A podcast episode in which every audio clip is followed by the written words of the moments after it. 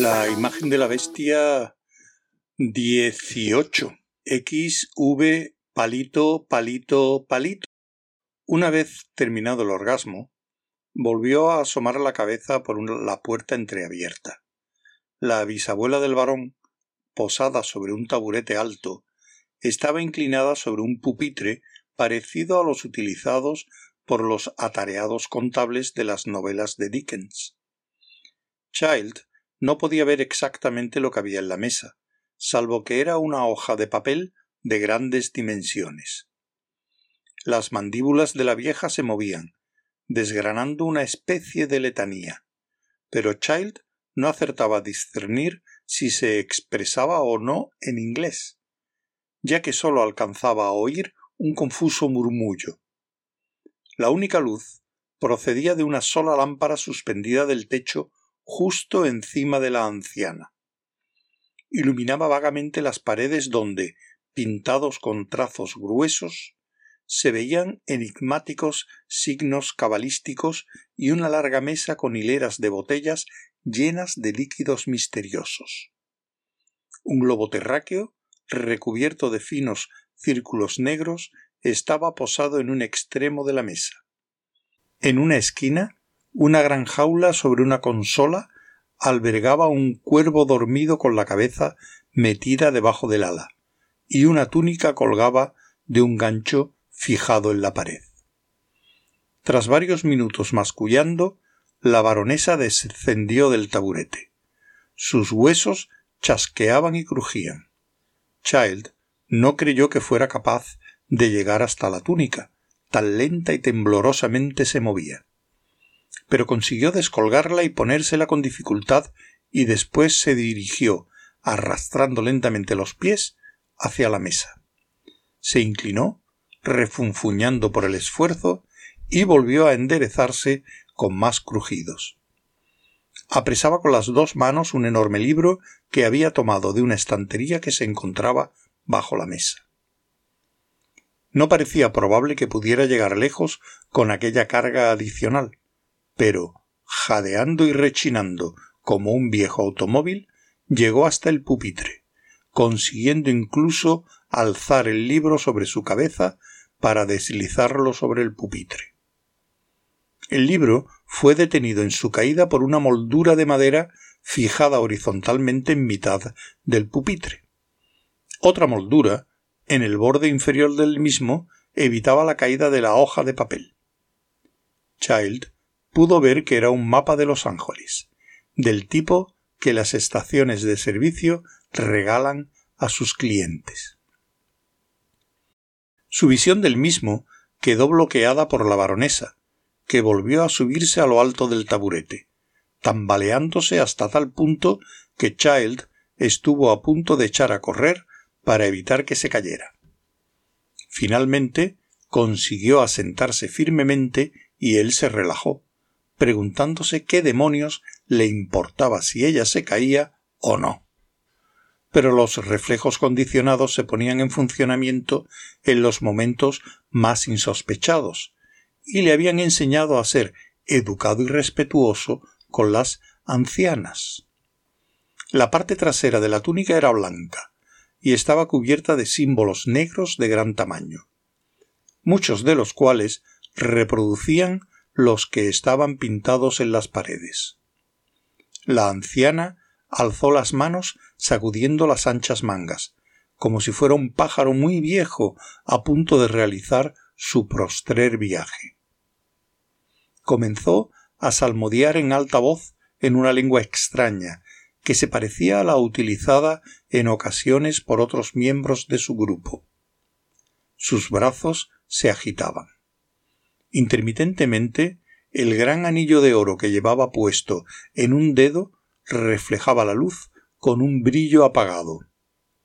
Child tuvo la impresión de que era un ojo que le hacía guiños.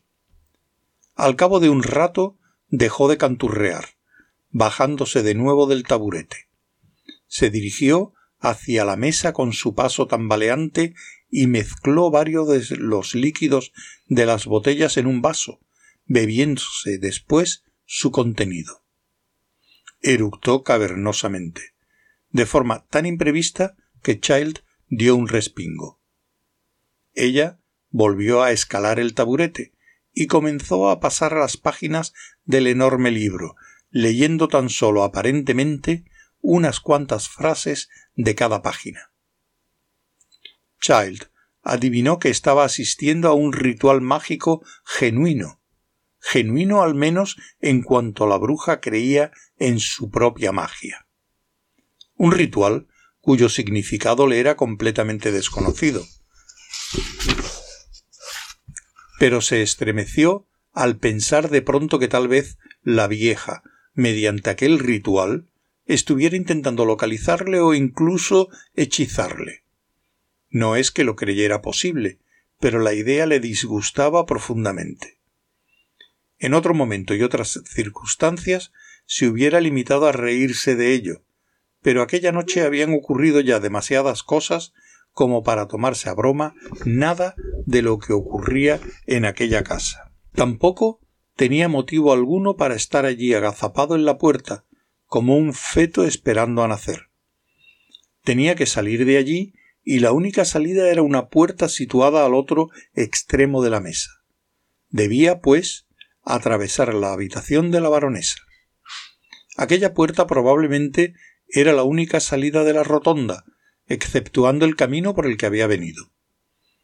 Quizá diera algún pasillo que condujera a la escalera que descendía a los pisos inferiores, o por lo menos a una ventana que diera al tejado de algún porche. No creía que pudiera pasar junto a ella sin ser visto. Tendría que dejarla inconsciente, o, si fuera necesario, matarla. No existía razón alguna para andarse con miramientos.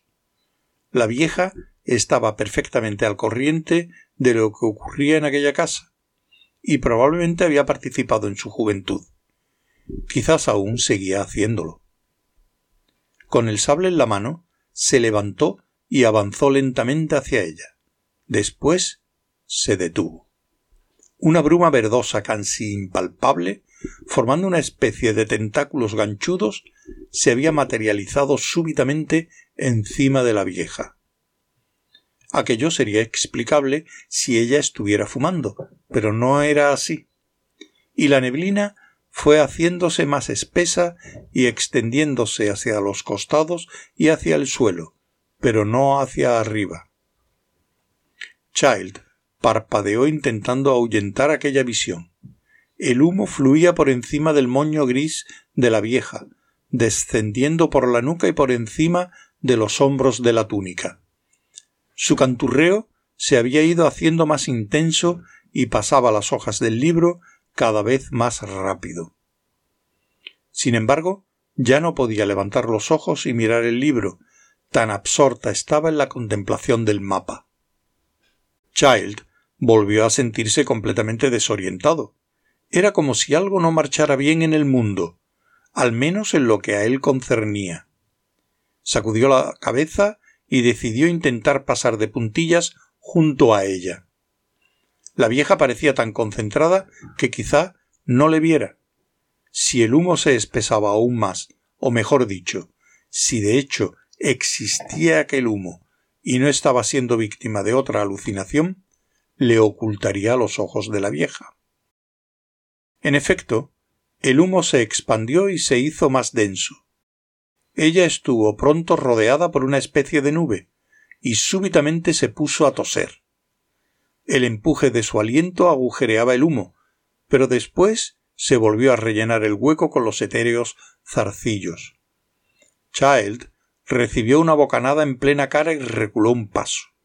El humo era acre y ardiente, parecía la quinta esencia de las emanaciones de un millón de tubos de escape y de centenares de chimeneas de fábricas de productos químicos y refinerías. Ahora estaba ya frente a la vieja, y pudo ver que la nube se había extendido hacia abajo y comenzaba a cubrir el mapa. Ella alzó la vista, como si hubiera detectado de repente su presencia. Dio un chillido y se cayó de espaldas de lo alto del taburete, pero consiguió darse la vuelta y cayó a cuatro patas. se levantó de un salto y se precipitó por la puerta por la que Child había entrado. Por un momento se quedó paralizado ante su rapidez y su agilidad, pero se recuperó y echó a correr tras ella. Antes de que pudiera detenerla, ella había salido, cerrando con un portazo, y cuando intentó hacer girar el picaporte para abrirla, se dio cuenta de que estaba cerrada con llave. Era inútil echarla abajo. Cuando lo hubiera logrado, ella habría descendido las escaleras y atravesado el pasillo. Quedaba aún Dolores. Tal vez cortara el paso a la anciana, aunque quizás no hiciera nada. Su postura en todo aquel embrollo resultaba por lo menos ambigua. Child sospechaba que ella haría lo que más le conviniera, y aquello podía no coincidir con lo que le conviniera a él. El sentido común le sugería abandonar la persecución de la baronesa e intentar salir de allí antes de que pudiera avisar a los demás. El smog encima del pupitre estaba reabsorbiéndose rápidamente. Cuando abandonó la habitación había desaparecido por completo. La puerta llevaba directamente a un ascensor que debía datar de 1890. Detestaba la idea de verse atrapado en él, pero no había otra salida posible. Oprimió el botón de bajada. No ocurrió nada, excepto que se encendió una lucecita encima del botón. Advirtiendo una palanca junto al botón, tiró de ella hacia abajo y el ascensor comenzó un lento descenso. La bajó completamente y la velocidad aumentó un poco. Cuando volvió a poner la palanca en su posición inicial, el elevador se detuvo. Oprimió el botón de subida, moviendo luego la palanca hacia arriba, y el ascensor comenzó a subir.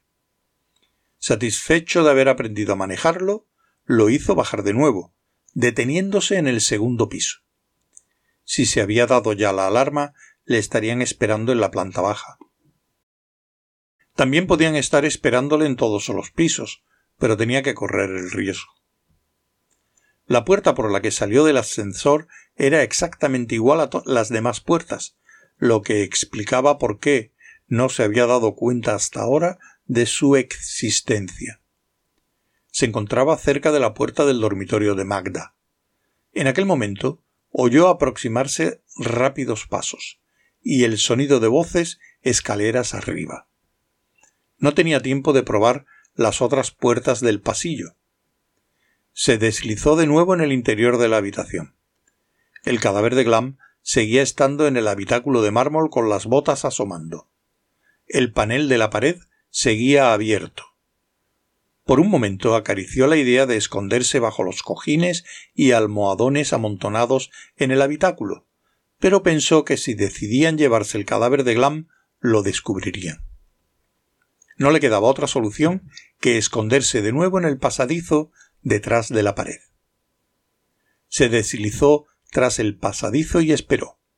El primero que pusiera un pie en su escondrijo se iba a encontrar con un sablazo en las tripas. El arma temblaba en su mano, en parte a causa de la fatiga y en parte a causa del nerviosismo. Carecía por completo de experiencia en la esgrima. Jamás había recibido una sola lección y carecía de reflejos condicionados para ello. De modo que de pronto se dio cuenta de que no resultaba tan temible como le hubiera gustado. Para manejar diestramente un sable, una persona tenía que saber los puntos que debía atacar y los que no debía atacar. Un sablazo mal dirigido podía dar contra un hueso y resbalar, dejando a la pretendida víctima tan solo ligeramente herida y presta para huir o incluso, en el caso de que fuera una persona lo bastante coriácea y experimentada para atacar. Child empezó a maldecir. Había estado tan concentrado en sus problemas de esgrima que no se había percibido de que su verga estaba a punto de tener otro orgasmo. Fue tan violento que soltó la espada, que cayó al suelo con estrépito. En aquel momento no prestó la menor atención al ruido. Eyaculó, y fue envuelto por el olor acre de su esperma, multiplicado por la atmósfera confinada del pasadizo. Enseguida recogió la espada y se puso de nuevo al acecho, pero sintiéndose aún más inquieto que antes. Era posible que aquella gente tuviera un olfato más desarrollado que el de los humanos. Ahora ya estaba dispuesto a admitir que no eran humanos, al menos no en el sentido ordinario del término. Y tal vez pudieran detectar con facilidad el olor de su esperma. ¿Acaso sería preferible alejarse? En tal caso, ¿hacia dónde? ¿A repetir una vez más el mismo circuito? No. Ya había corrido bastante. Había llegado el momento de combatir el fuego con fuego. Fuego. Miró a través de la abertura. La puerta de la habitación seguía cerrada. Al otro lado se escuchaban fuertes voces. Se produjo un berrido salvaje que le heló la sangre en las venas. Sonaba como un cerdo iracundo. Más gritos. Otro berrido estridente. Las voces parecieron alejarse pasillo adelante. Salió de su escondrijo e inspeccionó la habitación. Encontró lo que buscaba había libros en las estanterías cuyas páginas arrancó. Sobre las hojas de un Los Angeles Times apiló las páginas arrancadas y desgarró varias almohadas vaciando su contenido sobre la pila. Con el encendedor que había en el bolso de la señora Grassachow prendió fuego a los papeles, que pronto se transformaron en una pira que empezó a alimentarse de los cortinones bajo los que había encendido el fuego abrió la puerta que daba al pasillo para crear una corriente, si es que había aire. Llevándose consigo la sección de anuncios del Times y una serie de libros, salió al pasadizo. Una vez localizado un falso espejo, lo rompió con la empuñadura del sable para crear otra corriente o un refuerzo de la primera. Encendió otra hoguera en el pasadizo. La madera era vieja y muy seca, y en breve estaría ardiendo como la maleza de las colinas al final de una temporada de sequía. Después entró en la habitación cuyo espejo había roto y encendió un tercer fuego bajo una inmensa cama de dosel. ¿Por qué no había hecho esto antes? Simplemente porque se había visto demasiado apurado como para ponerse a pensar. Por eso. No había otro motivo pero ahora estaba dispuesto a devolver golpe por golpe. Si conseguía encontrar una habitación que diera al exterior, saldría por ella, aunque supusiera saltar desde un segundo piso. Mientras sus anfitriones se ocupaban del fuego, podría saltar los muros y llegar a su automóvil y luego dirigirse a la comisaría. Oyó voces fuera de la habitación y volvió a entrar en el pasadizo secreto corrió a lo largo iluminándose con la linterna, aunque los reflejos del incendio le suministraban una luz más que suficiente. Pero al doblar una esquina, aquella luz desapareció. Se detuvo y lanzó el rayo de su linterna por un corredor para inspeccionar el camino. Estaba vacío. Empezó a darse la vuelta para inspeccionar el corredor al otro extremo de la intersección y se quedó quieto como una estatua se había oído un gruñido al final del corredor. Era el aullido de un lobo. De repente el golpeteo, hasta ahora intermitente, se fue acelerando. El lobo aulló de nuevo. Apuntó con su linterna a la esquina del pasadizo que estaba en el extremo más alejado, justo a tiempo para ver surgir una gran forma gris, los ojos resplandecientes a la luz de la linterna. La forma gruñendo amenazadoramente, echó a correr hacia él. Y detrás de ella venía otra. Child lanzó un sablazo casi a ciegas contra la forma que se abalanzaba sobre él. Su sable iba dirigido en la dirección de la bestia en el momento mismo de saltar ésta, pero su rapidez y su ferocidad y sus gruñidos le habían desconcentrado. Sin embargo, la hoja se clavó sólidamente en algún lugar de su cuerpo. El impacto sacudió su brazo hasta el hombro, y aunque se había inclinado hacia adelante, intentando un facsímil razonable de los movimientos de un esgrimista tirándose a fondo, se sintió proyectado hacia atrás. Cayó sentado, pero se puso en pie a toda prisa gritando. La linterna caída en el suelo iluminaba por debajo al segundo lobo. Este, que se encontraba a unos pasos de distancia, avanzaba lentamente hacia Child, dispuesto para saltar. Era más pequeño que el otro, posiblemente la hembra. Debía haber frenado su ataque para ver qué pasaba, antes de abalanzarse sobre él. Child no deseaba exponer su flanco a la loba, pero tampoco quería enfrentarse a ella desarmado. Aferró el mango del sable, puso el pie sobre el cuerpo y tiró salvajemente. El cadáver estaba pálidamente iluminado por los reflejos de la linterna. La hoja del sable brillaba sombríamente y la piel que rodeaba el cuello de la bestia estaba manchada de negro. El sable se había hundido casi por entero, atravesando el cuello y saliendo por la nuca. El sable salía con dificultad, pero bastante rápidamente. La loba gruñó enseñando los dientes y echó a correr hacia adelante sus uñas repiqueteando brevemente. A Child aún le faltaban por extraer unos centímetros del sable. La situación era desesperada. Las mandíbulas de la loba iban a cerrarse sobre su espalda o su cabeza, y aquello sería el fin.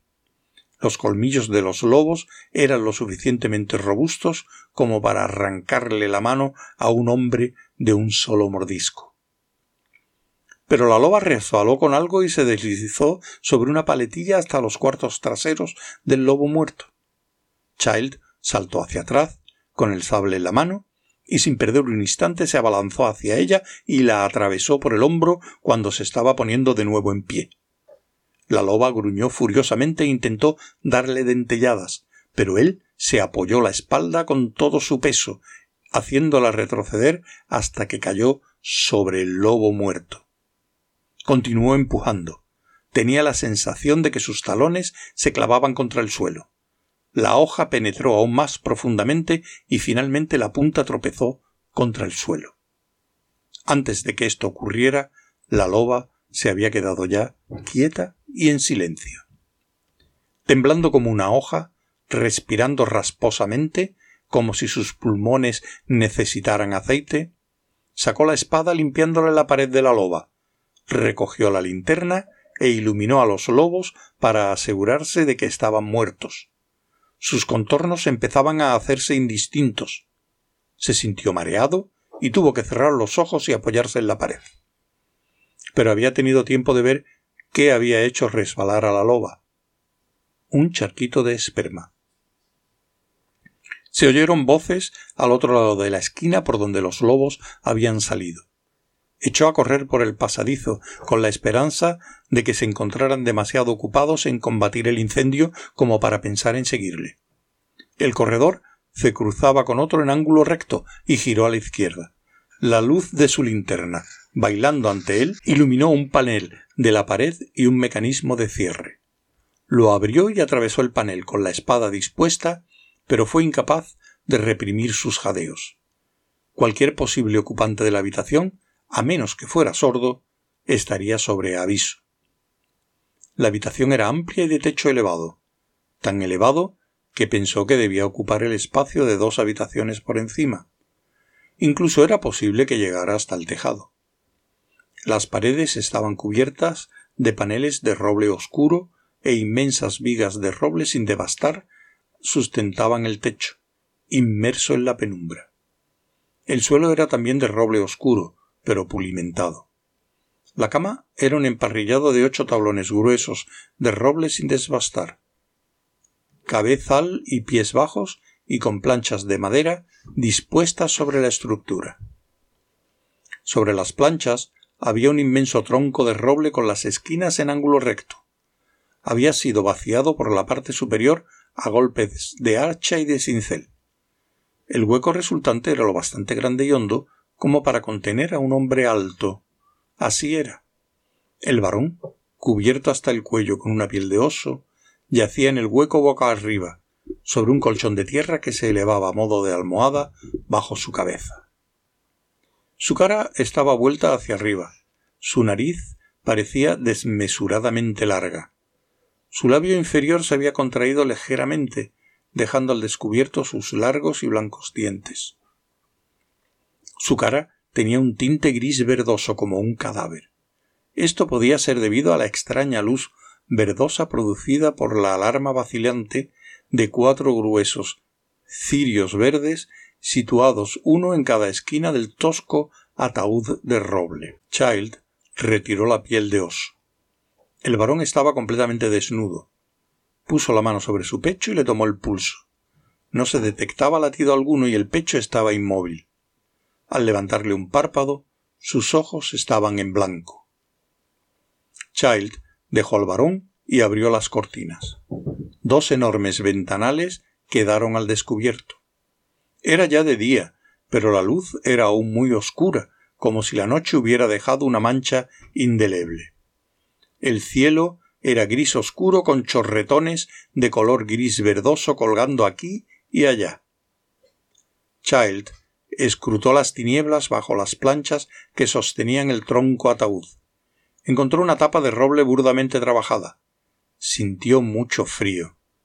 El silencio, los borboteantes cirios verdes, la pesada, oscura y omnipresente madera, las pesadas vigas que parecían gotear sombras, el aspecto rugoso, incluso arcaico, de la inmensa pieza, el varón catatónico, todos estos detalles, tan previsibles y aun así tan sorprendentes, cayeron como pesadas mortajas, una tras otra sobre él. Se le había hecho un nudo en la garganta. ¿Sería acaso aquella habitación una reproducción de alguna sala del ancestral castillo de Transilvania? ¿Por qué todo aquel roble sin desbastar?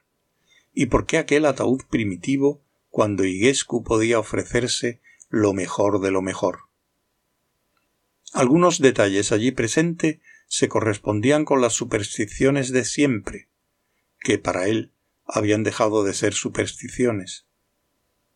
Pero había otras cosas que no alcanzaba a explicarse tuvo el presentimiento de que aquella habitación había sido dispuesta conforme a unas especificaciones mucho más antiguas que las medievales, que el roble y el tronco y los cirios habían sido utilizados mucho antes de que las montañas de Transilvania recibieran su nombre, mucho antes de que Rumanía existiera como colonia de los romanos, mucho antes de que la ciudad madre Roma existiera y probablemente mucho antes de que los primitivos endoeuropeos empezaran a extenderse desde la tierra madre de lo que algún día llegaría a llamarse Hungría, y después Austria-Hungría. Bajo una forma u otra existía ya un modelo de esta habitación, y un modelo del hombre dormido en el tronco, o en una Europa central, o en otro lugar, donde los hombres hablaban lenguas extintas y cuando usaban aún instrumentos de sílex. Cualesquiera que fueran los orígenes de su especie, por mucho o poco que se asemejara al vampiro del folclore, la leyenda y la superstición, Iguescu se veía obligado a comportarse como si estuviera muerto con la llegada del día. Los rayos del sol contenían alguna fuerza responsable de aquella forzada hibernación. A menos que algún otro fenómeno, relacionado con la acción del Sol fuera el causante de aquella extraña catalepsia. O tal vez fuera al revés, y la causa estuviera en la ausencia de la luna. No, aquello no era lógico, ya que la luna aparecía a menudo durante el día, aunque quizás entonces el efecto de la luna se viera muy amortiguado por la otra luminaria. Si Igescu no se hubiera visto obligado a hacerlo, jamás hubiera abandonado la persecución de Dolores y de Child. ¿Por qué entonces no había escogido un lugar menos vulnerable? Él sabía que tanto Dolores como Child se encontraban en los pasadizos secretos. Child sintió aún más frío que antes, exceptuando un punto punzante entre los omóplatos. Tenía la impresión de que una mirada oculta estaba fija en su espalda. Echó una mirada circular en torno a la habitación, escrutó las tinieblas del techo, encima de las vigas, bajo el marco de roble de la cama, aunque ya lo había inspeccionado. Desplazó también los escasos sillones. No encontró nada especial. El cuarto de baño estaba vacío, Igualmente vacía estaba la habitación a la que daba la puerta de roble de la pared oeste. No había allí nada vivo, pero en una esquina se encontraba un macizo ataúd de caoba con apliques de oro y asas chapadas también en oro. Child alzó la tapa, esperando encontrar un cuerpo. Estaba vacío. O bien había dado cobijo a algún otro cataléptico en otra época, o bien el varón lo reservaba para algún caso de emergencia. Child arrancó el forro de satén y se encontró con un lecho de tierra. Volvió a la habitación de roble. Nada había cambiado visiblemente, y aun así el silencio parecía restallar.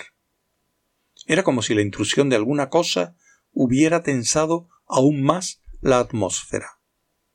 Las sombras parecían súbitamente más oscuras, la verdosa luz de los cirios era más pesada, y si fuera posible, aún más siniestra. Se quedó en la puerta con el sable dispuesto, inmóvil, conteniendo la respiración para poder escuchar mejor. Algo había entrado en aquella habitación, ya fuera a través del pasadizo o a través de la puerta de la pared oeste. Child dudaba que hubiera utilizado la entrada del pasadizo, ya que, si así hubiera sido, le hubiera impedido a él entrar en la habitación. Tenía que provenir de la habitación vecina, y debía haber estado espiándole desde el principio, a través de alguna abertura que Child no alcanzaba a ver. No le había atacado inmediatamente porque no había intentado hacerle daño al varón. Tal vez aquello fuera una ilusión, producida por sus nervios sobreexcitados. No alcanzaba a ver nada, nada que pudiera alarmarle. Pero no era verosímil que el varón hubiera dejado a su persona sin protección, mientras dormía.